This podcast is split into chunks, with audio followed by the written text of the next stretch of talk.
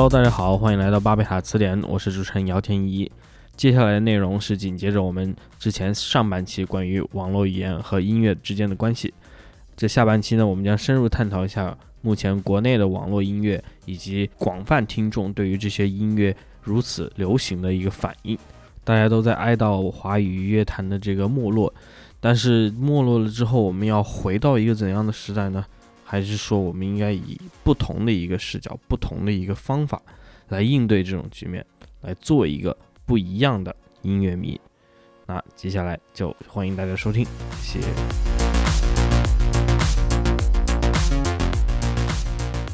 像现在就是可能很流行的一种流量明星人设是什么什么的泥石流嘛，就是跟其他那种都不太一样。比如说他不是那么帅，他有点丑，然后有点笨，就反而路人缘会比较好。就他他你你粉丝不用那么去给他造那种传统的那种事了，已经。对，但你如果真的到回到销量上的话，那还是经纪公司它有对对，经纪公司它有经纪公司的一套做法嘛。而且我我觉得另外一点有意思的就在于。从那个腾讯的那个新闻，也就是今年呃去年年底嘛，对，出来之后，大家铺天盖地哀哀嚎嘛，调侃他嘛，华语乐坛完了，华语乐坛完了，对，然后包括也不差这一年就早完，内娱完了，包括很多人就是在说什么什么时候才能出下一个某某某这样的一个，就是某某某就等于二零零零年代比较火的某一个歌星。就你现在想想，好像许嵩和汪苏泷都已经不错了。但其实我觉得这种心态就是一个怎么说呢，完全是一个反应式的心态吧。我觉得那是一个回不去的时代，这是第一点，这是这是肯定的，就是因为现在信息传播的这个方式，你包括这种网络因素的参与进来，你没有办法回到原来那种全社会百分之五十六十的人去听同听同一种音乐，对同同一些音乐吧，对。但是呢，我觉得这个时候就可以又把美国甚至日本拿过来当参考，就是美国的它有这样一个主流乐坛，它也主流乐坛里面仍然有这些比较显著的巨星，这个它能够继续下去。但即使有一天他的这个主流乐坛也继续不下去了，他仍然有一个非常坚实的这种主流呃以下的这种半主流独立再造地下的音乐的生态，目前是还是很健康的，在美国是这样的。那你觉得咱们？就是已经中国不太健康，国国国内是也是有这样的一个乐坛的，但是第一就是本来产出就比较少，嗯，第二就没有人去做一些引导，比如说你一些地下乐队或者独立乐队火了之后，它很难传播出来，嗯，而你不像，因为我不知道是因为欧美的这种音乐作为一个流行文化的一个霸权还是怎么样，它就算是独立乐队，它的一个传播性它本身都会广一些。因为因为这里面确实会有一个，就是你刚才讲的文化霸权的因素。因为我我们经常要注意到一点，在欧美社会里面，呃，是先有广播，再有这个电视的。你去看，其实单独的放音乐这件事儿是跟广播有非常深的关联的。它有两个东西，唱片机和广播。因为更早的年代，音乐都是现场演奏的。嗯嗯。在现场演奏音乐的年代呢，其实音乐还挺。就是所谓富人的东西，是的，是的，就是你得是有钱，你你才能，要不然去音乐厅，要不然就是你在一些私人的场合请一个音乐人来给你演奏。但是在有了这个唱片这个技术之后呢，你就两点，第一点你可以买一些唱片回自己家里用唱片机放来听，另一种呢就是你可以去听电台里放的音乐。这两个东西在欧美都存在了非常长的历史，这是我经常讲的一个问题，就是我们现在所知的中国大陆的这个社会，它有一个点，就是之前的社会其实基本上已经被通过一些方法把它给。瓦解了，嗯，我们现在这个社会是在八十年代重新重组起来的，嗯，所以重组起来的时候就发生了一个点，就比如说在其他国家，A 东西是一百年前有的，B 东西是六十年前有的，C 东西呢是二十年前有的，在中国呢变成了一九八零年开始，所有人在一个一个跑道上开始跑，所以说就变成了一个点，就是说在中国一开始其实就没有建立很健康的一个这种所谓唱片工业这么一个一个一个体制。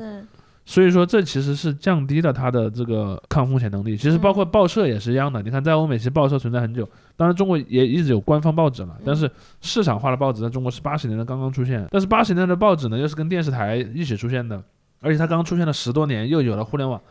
就很快它的这个这个市场就瓦解了。呃，甚至于说像传统的那种软件市场也是一样的，它也是变成了说，呃，传统的那种以磁盘、光盘为介质的呃那种市场。和这种网基于互联网的这种，甚至于说没有版权保护的这种互联网市场同时出现，那很快就把它给瓦解了。嗯，所以从这个逻辑上上来讲，我认为在中国的话，至少在唱片工业这一块是相当不健康的。对。而至于现场演出的这一块呢，我认为其实最近几年有走向健康的态势，因为毕竟城市规模在扩大了。当当然，新冠肺炎对他来讲是一个很大的打击。Live House，Live House 又对有了新冠之后，你看二零二零年之后就是什么音乐节、Live House 各种的，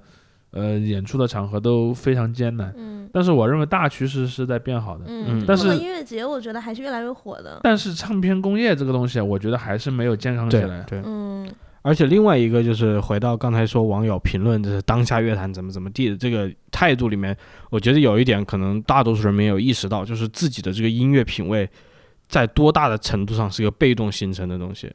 因为应该全部都是被动形成的吧？就是我我的意思就是说，就是你有没有在里面主动做些事儿？对，或者是你有没有有兴趣的，就是有意意的去，就是有意的去锻炼，去去找，对，去锻炼。因为我现在就看，特别是前一段时间那个。呃，耳帝还发了一个他自己的就是总结，比如说年度百大这个华语专辑。我觉得你要作为一个这种，比如说，好，我就是要支持华语音乐，我要去了解这种，就是我是个想听门道的人。对对，我想听门道的人，你得花时间去听上百张专辑，这是个真的就是个时间投入。所以你要去当这种乐迷，大家没有意识到是要花功夫的事情。而我们过去，就算我就是小时候听这个什么周杰伦、林俊杰是 S.H.E 的那个时代，你听 S.H.E，就是就是我在环境里面会接受到马卡菲尔，因为因为对，因为那个时候神之战的年代，对，因为那个时候是那样的，那个时候对于很多的呃这个一般的小朋友来说，年轻人来说。他们听音乐有一个最重要的渠道，其实就是那种电视台的那种音乐节目，MTV 什么的。有首先首先有 MTV 和 Channel V 这种纯粹的音乐频道，还有点播台。而且其他 还啊，那点播台一般是地方性的，而且而且你去看各个大的卫星电视台，像什么湖南台什么，那些大的电视台，它一般每每一天都会有一个时段，比如说半个小时到一个小时，它会有一个流行音乐的一个节目。嗯嗯。你会发现这里面有个很有意思的东西，就是为什么这个世界上会有一种。东西叫做 music video，嗯，就所谓的音乐录影带，这个东西是怎么来的？其实它是广告，对，嗯。音乐录影带的本质是唱片的广告，嗯，就是我把这个唱片里的一有一首歌，我给它配上一个有带有剧情、带有演出的一个小小小影片，我免费的把它拿给这些电视台去播，嗯，那么如果说有一个消费者他在电视台上看到了，他可能会觉得，哎，这个歌有意思，我就会去买那个，嗯，买那个专辑，本质上讲是这样的。但是这里面就有一个问题，说如果这个社会的这种公共的媒介的呃市场，绝大多数是被电视台占据的，那么电视台去播放的这些，相当于其实电视台是在给唱片放广告嘛，嗯，那么。哪些唱片有钱去做这个广告？你当然就只能听到那 那些唱片了。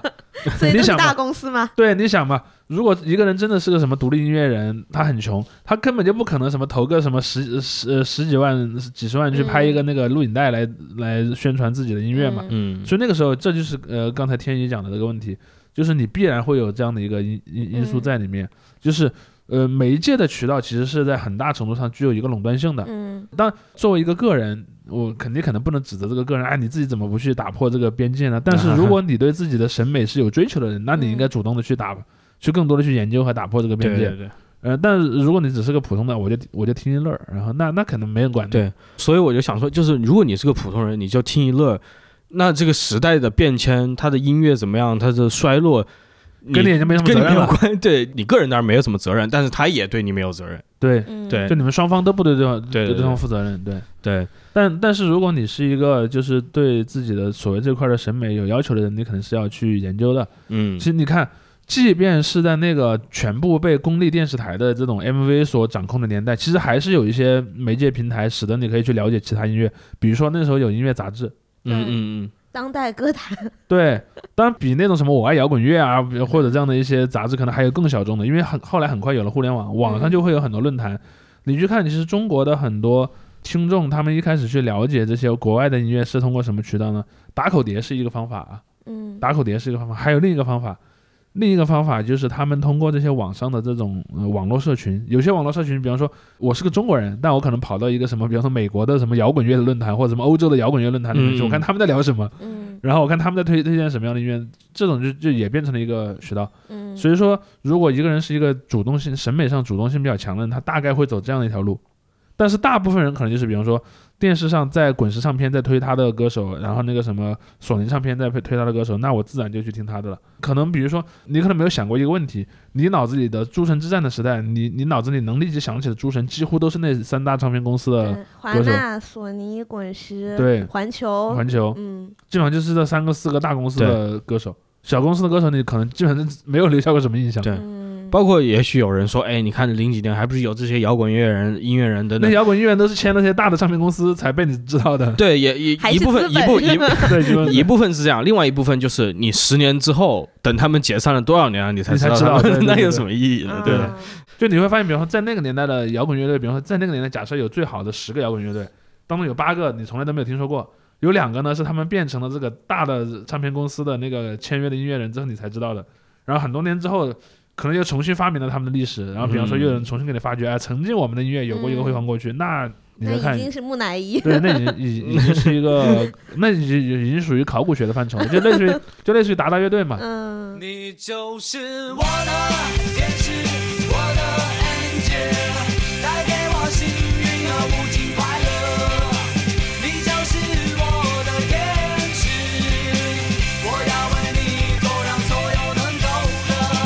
看达达乐队当年签了大唱片公司之后，他其实是火过一段时间的，但后来很长一段时间内没有人知道他们在哪儿。嗯，直到最近两三年，他们又重组起来。但他们很不幸，作为一支武汉乐队，刚刚重组就碰上了新冠肺炎。但是呢，你会看到说他们，首先他们当年的歌现在听起来也也仍然是挺好听的。同时呢，他们的这帮人在十几年、二十年后重组起来，他仍然是有一定创造力的。但是你要想啊，不是所有乐队都这么强大的，大部分乐队他，比方说他可能过了好多年，他根本也不想重组了，他没有那个动机了。嗯，因为这几个人，黑豹还不是已经换了四五四五代主因为那几个人是因为他们虽然没有做乐队了，但他们还是在做一些和音乐相关的工作，所以他们后来重组起来，很快就能够重新回到那个工作状态当中去。但有很多人，比方说他可能压根都没有做音乐了，他可能。有有些，比如说可能去念书了，有些可能去做了别的行业了，有些人可能就去做了，呃，甚至有些人就回归家庭了，很多都是这样的。人你再把他叫出来，也也回复不了了，那就回不去了呗，那就。对，所以就是面对回不去这个情况，我觉得在这个新时代啊，但这个欧美也没有答案。新时代了，开心。欧美有没有答案？日本也没有答案。就是说音乐接下去该怎么发展？包括主席你也提到，我也在别的地方看到，就是你给我推荐的一些内容里，我也看到，就说这个音乐的 BGM 化嘛。对，我倒是觉得，就是音乐它其实一直带有一种 BGM 的属性。对你，包括就算是古早时候，大家听那种宗教音乐，其实宗教音乐也是 BGM，就是大家去对吧？就是有上面有一个神父在给你讲道，旁边有个管风琴，然后给你弄一个。我我没有我没有想那么古啊，我想的还是就是唱片出来以后的那个时代。那也是，比方说什么餐厅啊，对，餐厅是那种家庭聚会，哎，大家晚宴的时候放的东西，它也不是一个就是，因为你会发现鉴赏的一个环境，因为你会发现，因为很多音乐它天然就有某种所谓跳舞音乐的这么一个属性，就是我宴会之后大家一起跳跳舞，然后乐一乐这样。When we're together dancing cheek to cheek。所以有些人就说啊，原来大家还真的去全心全意的听音乐，但是我觉得这样的历史也很短，这段历史也很短，也对，也是很少，也不能说没有，但是说它只能说它只是在人类历史上的一段时间和一定的群体内才有的。对对对，就这个说白了，现在可能也有人专门在鉴赏了，就说就说白了，其实就是所谓的城市中产阶级的出现。使得这种专门去鉴赏和把它作为一种艺术去听的这个东西出现。你看，在中国也是一样的。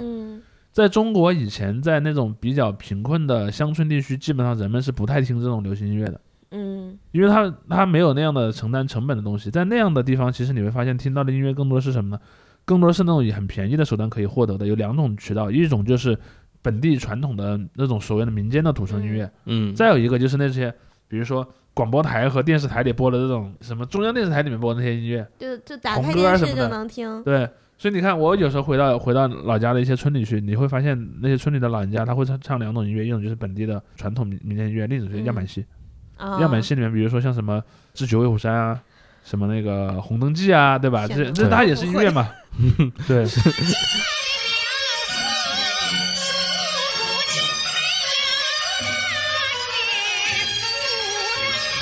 如果说它并没有 BGM 的话，不代表说它怎么说呢？去音乐化了，它变成了一种这种重复的动次打次或者这种重复的一个和弦的一个合集。对，这个倒是一个真实的东西。是的，就是倒不是说大家不能把它拿做 BGM 听，或者非要每天花上一个小时，我要闭目养神，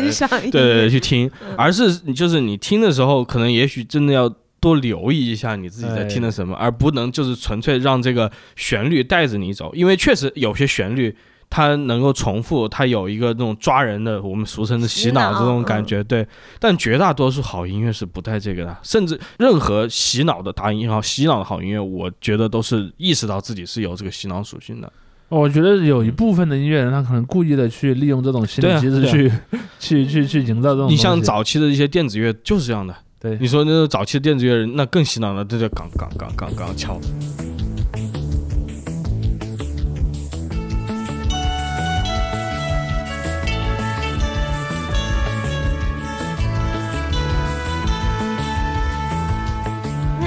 蜜雪冰城那首歌属于，但是也是原曲。它的那个，因为事实上，我我首先要指出一点，在一个音乐里面，其实旋律只是其中一部分，对，甚至都不是最大的那一部分。嗯，因为你会发现，至少有这个所谓的歌词、旋律，还有包括说你编曲各方面的因素在里面，你要综合起来看。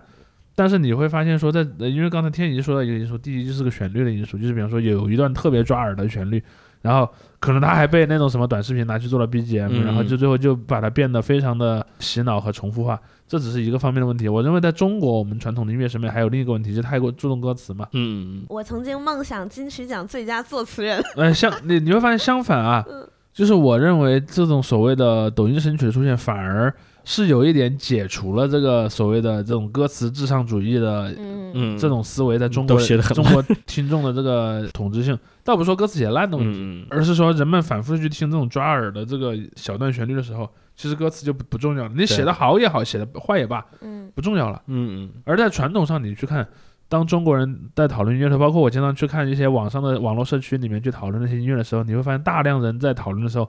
聊的全是歌词，嗯嗯，包括摇滚乐也是。你看，聊到那个八十年的摇滚乐的时候，我看很多都是在讲啊，崔健的歌词写的多么的好啊，窦唯的歌词写的多么的好啊。但是其实你看，很少有人讲到崔健在编曲上的那个风格，他其实他的风格是非常多元的，他从前期到后期变了很多种不同的套路，而且他其实一开始就有很强的那种就是美国的那种音乐的底子在里面，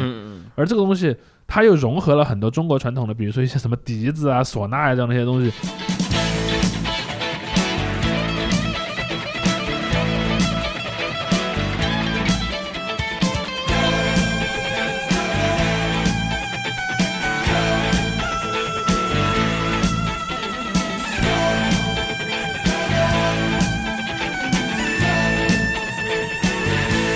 看，后来有一些人搞所谓中国风音乐，就是把一些什么带有中国特色的乐器和西方流行乐融合起来，就是他们所谓的中国风音乐。其实崔健在八十年代做的事情就已经 是这样了。但是我发现，大部分人在讨论的时候是不会提到这样的东西的。又包括像窦唯，窦唯很多人就经常讲窦唯写作词很好，但是窦唯后面那些被认为曲高和寡的这些专辑里面，他的那个编曲的风格，其实都是在和他同时代的国际上的音乐来讲，都是有很多呼应在里面的。这点其实被讨论的也是非常少。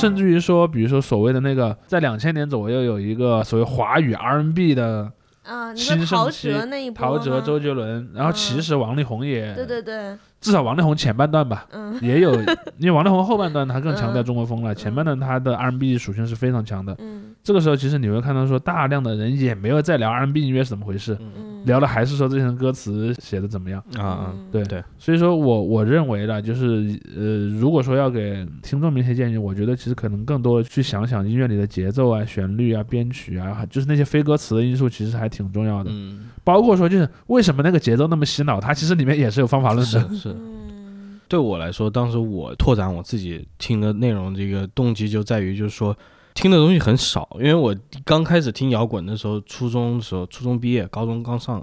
那个时候网上其实接触到那种真正的欧美摇滚的内容有限，有限。呃，你在百度 MP 三下载啊那些东西就很少。然后我那时候也不会用那些，那时候还流行什么 Very CD 这些东西，这对我来说太难了。那时候我的这个电脑水平也不会，还我们家的我我们家还是哪里的网络就不允许 BT 下载，它会自动抢屏蔽这样的，所以我也没有办法找到很多东西。这个时候我就是反而就激发了我，我就专门跑到去卖盗版碟的地方去买那种呃 CD 去听。哎，其实我我突然在想了一个问题啊。就是如如果说比你们再小个五五岁左右的小孩，他可能根本都不知道盗版 CD 店是什么东西了。二零年是吧？对，二零年以后。我弟是二零年的，他应该就，但因为我我们家有，所以他可能知道，但他肯定没去过。对，就以前不光有那种盗版 CD 店，还有那种就是骑着一个自行车卖卖。卖那种打口碟的，因为有些打口碟其实是正版碟。就以前那个什么双卡录音机，不是录录磁带那个年代，我也经历过。呃，对对对对，我们以前还经历 过磁带年代嘛，就先不讲磁带年代了，就是 CD 的这个年代，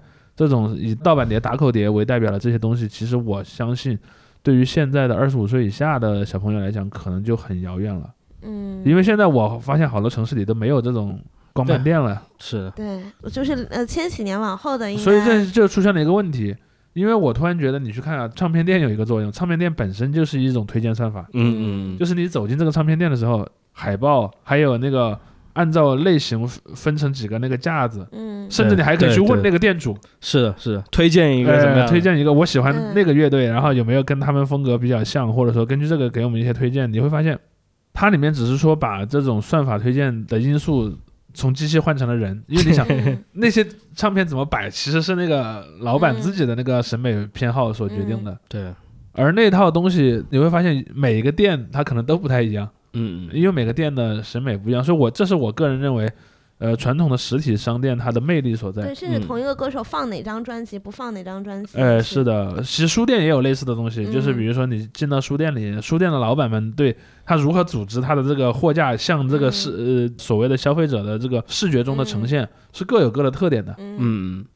其实我觉得就是最讽刺的就在于，真正我读大学的时候，一几年、一五年之前吧，这段时间。虾米那是它的鼎盛时期，在我经验里面是这样的。我在外国读大学的时候，我要专门翻墙回来听虾米的东西，因为就是虾米在国外不能听，因为版权的问题。嗯，但是就是我那时候在虾米上面，我就感觉自己找到了这世界上最全的这个金属乐的曲库。嗯，然后虾米它做的比腾讯啊，比那时候网易云还没怎么样的，就比腾讯好的一个很重要一点就是，它把专辑按不同的品类分得很好，就是长专辑、录音室专辑就是录音室专辑，它专门有一个这个类别，然后你在里面找就行了。但你要找 EP，你在 EP 里面找；你要找单曲，你要在单曲里面找。你现在点进任何就是好多这种音乐网站，你点进它的专辑，它都是它 LP、EP、Single，它都不分，按时间顺序分吧。对的，而而且不是按。这种发表的时间顺序，当然你上传的时间顺序，你说这这这就是很头痛的一个。就经常会发生这种情况，比如说有有一个音乐网站呢，他以前没有某个音乐人的那个版权，突然有一天他拿到了，然后他一次性上传上来的。那个顺序可能就很混乱，对，乱七八糟。然后就是那个一几年的时候，我听虾米，我就觉得虾米一是整理的好，然后收藏的东西你随时可以听。音质那时候我也不知道怎么样，应该也还可以。因为虾米那时候我自己试着上传，它怎么要求你三二零 K 的，但对于乐迷来说，这个肯定就是有点 low 了。你上传过你？我们不是我上，就是上传别人的资源，就是那时候那时候就是真的。比如说你在国外下载了，不是你你在国外下载了一个音乐，你可能把它上传上去，然后给它做好分类什么的。是的，是那那时候真的野蛮生长，就是大家自己在网上疯狂的扒这种盗版的资源，然后传传到虾米上面去。现在都不能这 现在都是这个。你在国外直接听是要花钱是吧？不，我就听不了，我是得通过一个媒介来听的。嗯，就是因为本身，如果你在中国，因为中国当时的那个版权保护不是那么严嘛，你在中国这么弄呢，虽然理论上来讲也犯法，但没人来抓你。嗯，但如果你在国外弄，你就要承担法律后果了。所以有很多，你看中国当时的，不管是视频网站也好，还是音乐网站也好。都主动的屏蔽了海外的这个这个 IP，因为因为所以导致很多留学生要在海外就是反向翻墙和翻成我在台湾的时候，如果用 KKBOX 就要充钱才能听嘛，然后所以我要么就是挂的梯子然后听，要么就是在 YouTube 然后找一个合集那么播放，对，就只有这么 不愿意花钱。当然了，直到后来就是在美国，这个也是我一个亲身体会，就是美国它这个音乐界，它跟随这个数字时代还是跟的比较快的。就是在一五年左右，等我本科毕业的那个时候，像 Spotify 已经完全起来了，然后那时候其他的音乐平台也都做的比较稳定了，像这个 SoundCloud，像 Bandcamp。现在就是对于欧美来说，很多正常的一些大的音乐人也在这些平台上面发歌，嗯，也就是比较传统的一个事情了。所以他们这个起来之后，我也没有那么依赖虾米。虾米现在也，虾米现在我 over 了，已经啊，是啊，已经没了吗？对啊，彻底没了，彻底没了。妈呀！因为我 因为我用 QQ 音乐，因为我听。日音嘛，然后其实你刚才说到日本那个榜单，就是我追日语的时候，对，就是和内娱有一个我觉得很明显的区别是，日语的鄙视链他们是有歌手和偶像之分的，所以像 AKB 啊、吉尼斯被称为日音毒瘤，就明明歌没有那么好听，但是却占榜单很前面。就是刚才我们说的那种刷刷销量的那种。对对，所以像你看日本榜单里面，其实。就是呃，除了防弹的那两首之外，是吧？其他的其实都称不上是，就是流量歌手或者什么的，他们都算是就是 artist 那个领领域，而不是 idol 领域。所以他们的艺人之间的区分的那个生态，我感觉也比内娱的要好。但是我还是觉得，就动漫歌曲是属于打引号作弊的。不是 动漫歌 曲，就有一些动漫歌，因为你这个动漫歌曲都上红白了呢，残酷的给他加加成太多了呀。所以你觉得 Lisa 那个歌是因为鬼灭才火的吗？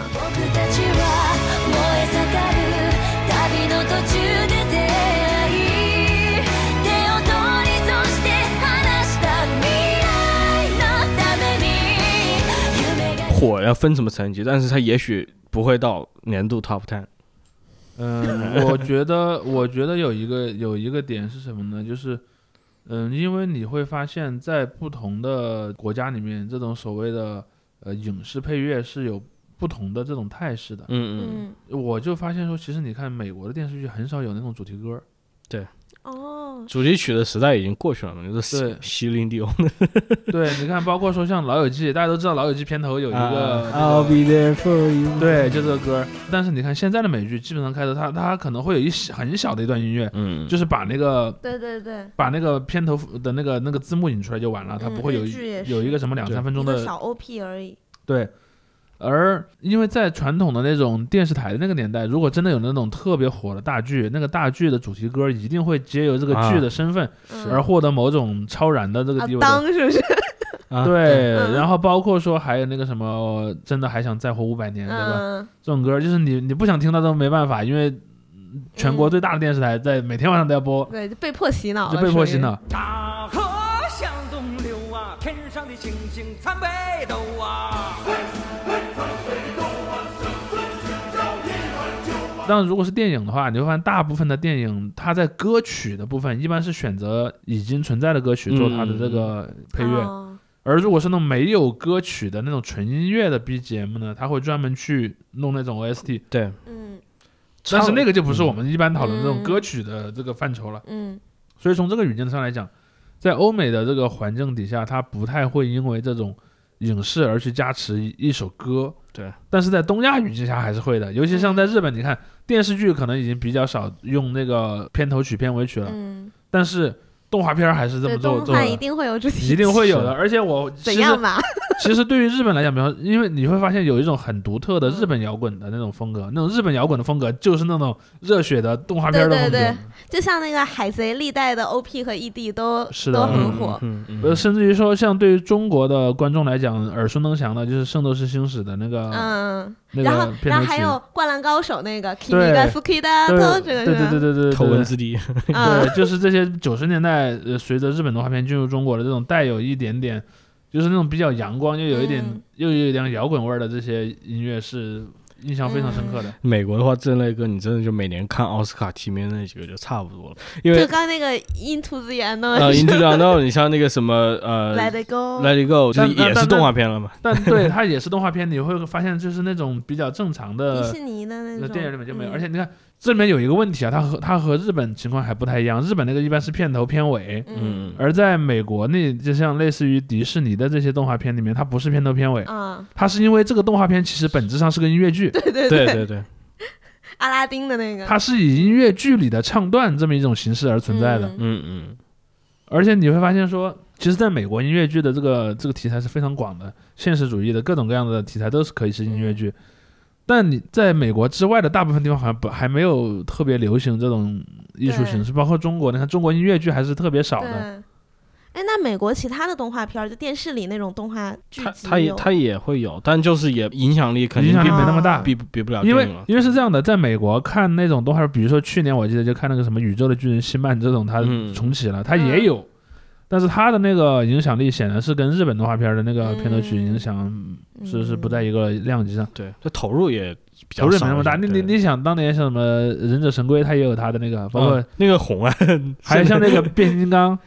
变形金刚的那个美版动画片片头是有一个片头曲的，那个片头曲 Transformers，对，噔噔噔噔，对，什你童年是？那不是我童，但我听过。对，这个这个当年影响都是很大的，但是它显然跟日本的那个逻辑不完全一样，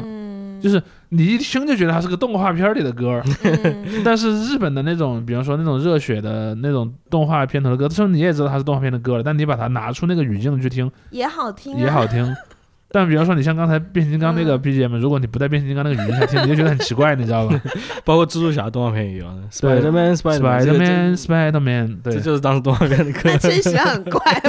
对，但是你去看现在的这个蜘蛛侠的电影，他会把这一个小旋律呢，把这个动机做一个扩展，把它改成交响乐，作为那个电影版的蜘蛛侠的那个一个曲子，一个一个曲子，对。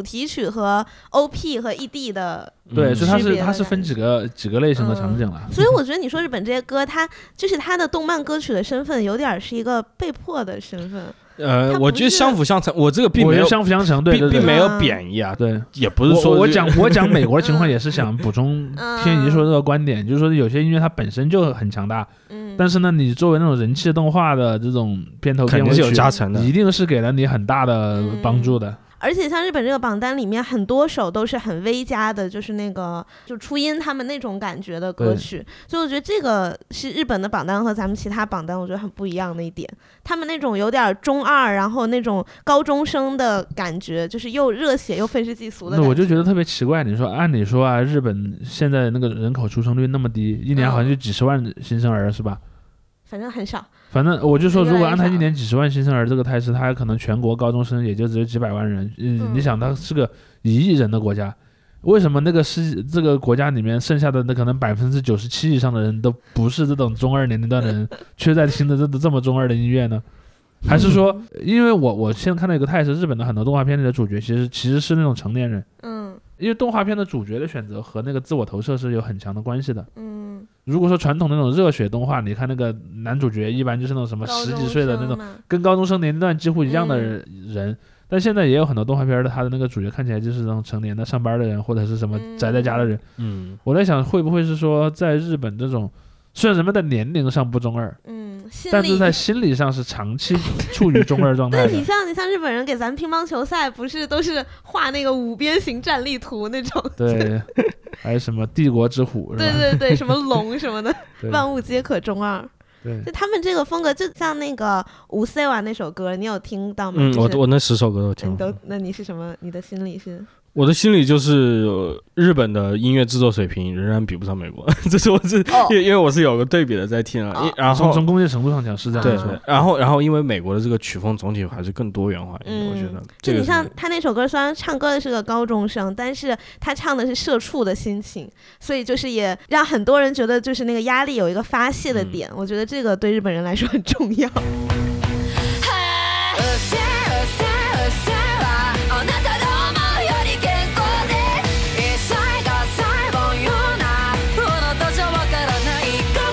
或者这么说，就是呃，高中生社畜化，社畜高中生化，啊，在某种程度上讲，就是这这两个群体有点。互相融合了，也是。中国的高中生都知道内卷是什么，因为从小学就开始卷了，好吗？呃，对，所以我说，如果在中国搞不好，也有类似的态势。包括你看，中国其实很多看动画片的，其实也不是对，呃，那种什么中学生、大学生，其实好多也是成年人。呃呃，最后结尾我就想起来一个现象，说到高中生这个，我觉得有点讽刺，就是中国在这个摇滚乐和嘻哈音乐的发展的过程中，都有一段时间就会出来很多很年轻的乐。乐手，对，十六七岁的这些人出来，但是他一般都不会第一就是实际的经济条件不能支持他继续做下去，这是百分之九十了，可能剩下的就百分之十，他也许做的有点小名气，出来之后他也过不多久也就啊不做了，消失了。我觉得一方面也是整个我们的这个舆论环境是不支持这样的行为的，就是你要去，你书也不好好读，你就去做音乐。但确实有些人他就是有有才华呀。但现在我感觉这个就最近这几年这种可能好了一些，就是只能说我的理解啊，因为当时看《乐队的夏天》的第二季，因为我刚才说的是第一季，二零一九年嘛，二零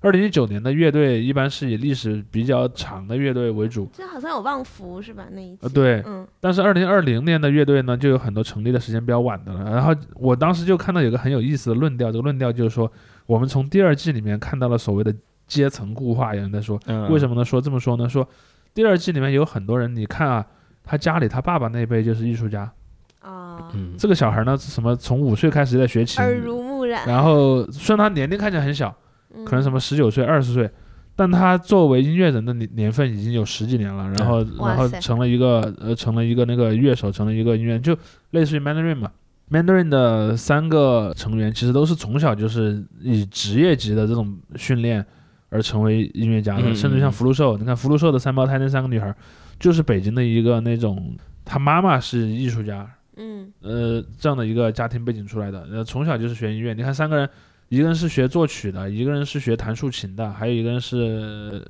好像是学打击乐的。然后你说像这种，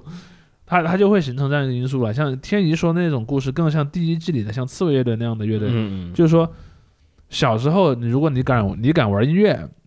你家里会把你当做一个离经叛道之人，嗯，所以那个年代就出现有一个概念叫做大学生乐队，对，因为对那那种小孩来讲，他可能十几岁就偷偷的学音乐，或者对音乐很感兴趣，而他真正的能够把自己的音乐的才能发挥出来，其实是去去了大学，去了大学，第一，你爸妈管不到你了，第二呢，你可以以大学为平台去认识和你同类的人，对，我们来组建一个乐队，所以你会你会发现，其实，在二十一世纪初的有很多乐队是这样产生的，嗯嗯嗯嗯。但是呢，如果是在二十一世纪初的第二个阶段，就是到了二零一一五年、一六年这样这些时段以后，你会发现这个这种情况就变少了，就类似于像 Mandarin 的那种 Chase 那种，他家里就很有钱啊，嗯，他家里面说啊，你一定以后一定要给我好好学习，考个好大学，找个好工作，怎么怎么样，要贴补家用，他们就没有那个压力，他爸妈可能是类似于说，哎，你你喜欢什么？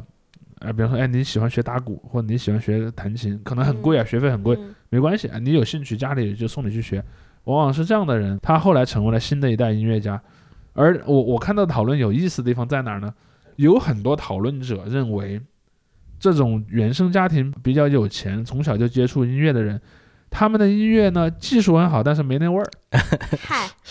你会看到有有都是花活的味道 是吧？对，就比如说你都是花活，没有没有里子。比如说你就会看到有一些观众就会说，哎，你看你看那个乐队，你看他们编曲编得很复杂，演奏技巧当然毫无疑问是非常牛逼的。你想一个人如果说从从什么五五岁六岁就开始学弹琴，他弹到二十岁，他肯定是个高手啊。他说那琴弹的确实也很好，编的也很好，但我总觉得他没有那种感觉。你就会发现他里面是他们说的这个感觉是什么呢？又说回我们一开始讨论这个问题了。就有一些人认为音乐是应该具有这种所谓的社会责任的，嗯，比如说你要反映这个社会上的一些人们所思考的问题、所担忧的一些东西，嗯，你就要像八十年的那些那些先辈们所做的事情一样，关键是人家没有这个义务，嗯，比如说我就觉得好玩，可能对于这些人来讲，音乐是个玩具，音乐对我来讲不是一个要载道的东西，不是说我有一个啊我特别多想表达的话，然后我只是我给我表达的话呢谱了个曲子说把它说出来，不是那样的，对他来讲，音乐本身就足够好玩了，嗯，然后可能说我填一个词。很多你会看到他可能是先把曲子和编曲做完了再去填了，随便填了一个词，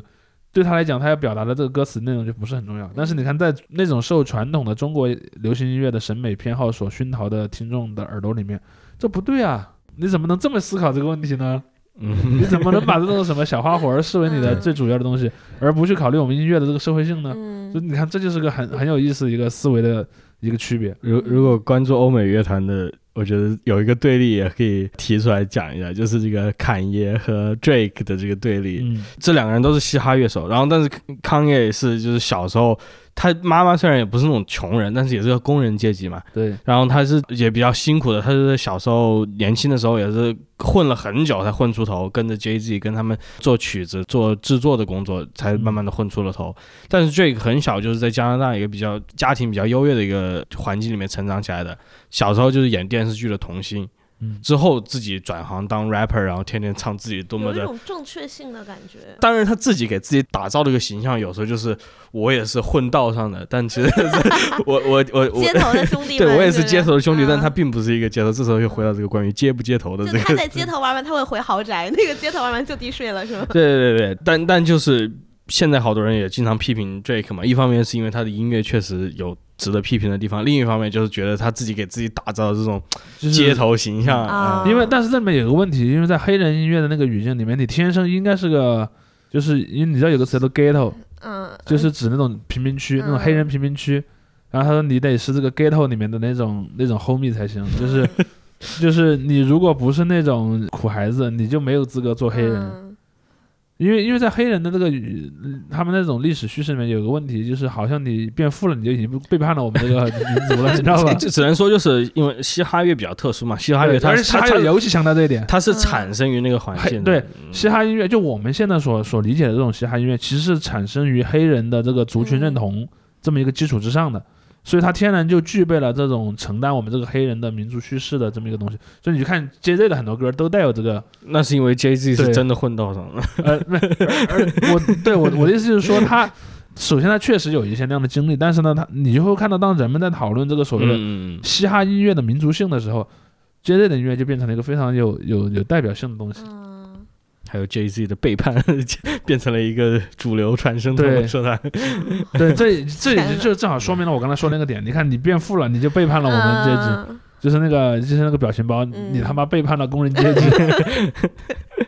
这么恐怖？对。那还不能让他们。太成功是吧？可以，这没有，这是一种社会偏见了。我当然认为，从他们个人来讲，追求成功显然是现在已经没有其实这么严了，因为你你不可能拦着人家有钱人做音乐，对，你你你人家有钱人拦着你做音乐倒是很容易。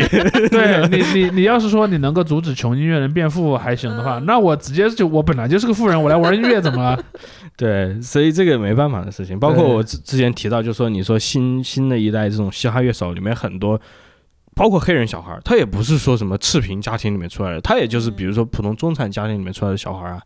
他他们也可以做音乐，只不过就是原来的那种九十年代八十年代末产生的这种阶级的这个和这个音乐的一个绑定，现在已经松得很开了。对，嗯，虽然还有一种这个议论的时候还会有这种偏见，也许会在里面，但但实际上在目前这个音乐界的实际的按这个边界已经模糊了啊，对，已经没有这种阶级性了。对对，那还好。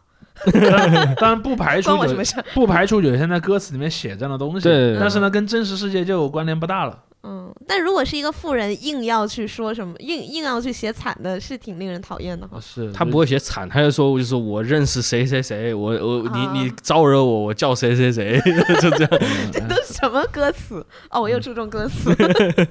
但但确实就注重歌词本身不是坏事了，但是是我我的建议只是说，可能在注重歌词的同时，你要听别的，就类似于就像就像我们来之前，我们还聊到去年的那个《记西南年度行》嘛。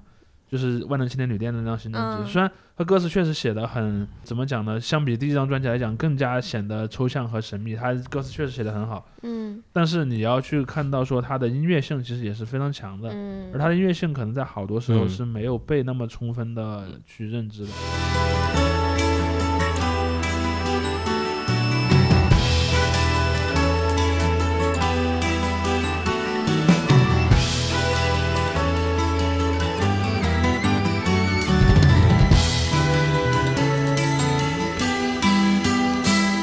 对，包括我之前前面有一集用了那个一个嘻哈乐手呃小老虎的歌做结尾，大家很多人提他就说，哎，这个词写的抽象好怎么样？他也确实也许属于我们所谓这种抽象嘻哈这一个类型，但是我觉得他一个很棒的地方就是他的制作水平非常高，他的各种音乐元素的这个融合在里面，包括他自己对自己的声音的把握，就是一个非常有音乐性的东西。他歌词讲什么内容，我有时候其实也都不太在意的。我对于嘻哈音乐的要求都是这样，就是你歌词你有一个下限，肯定你不能就是真的唱的太无脑，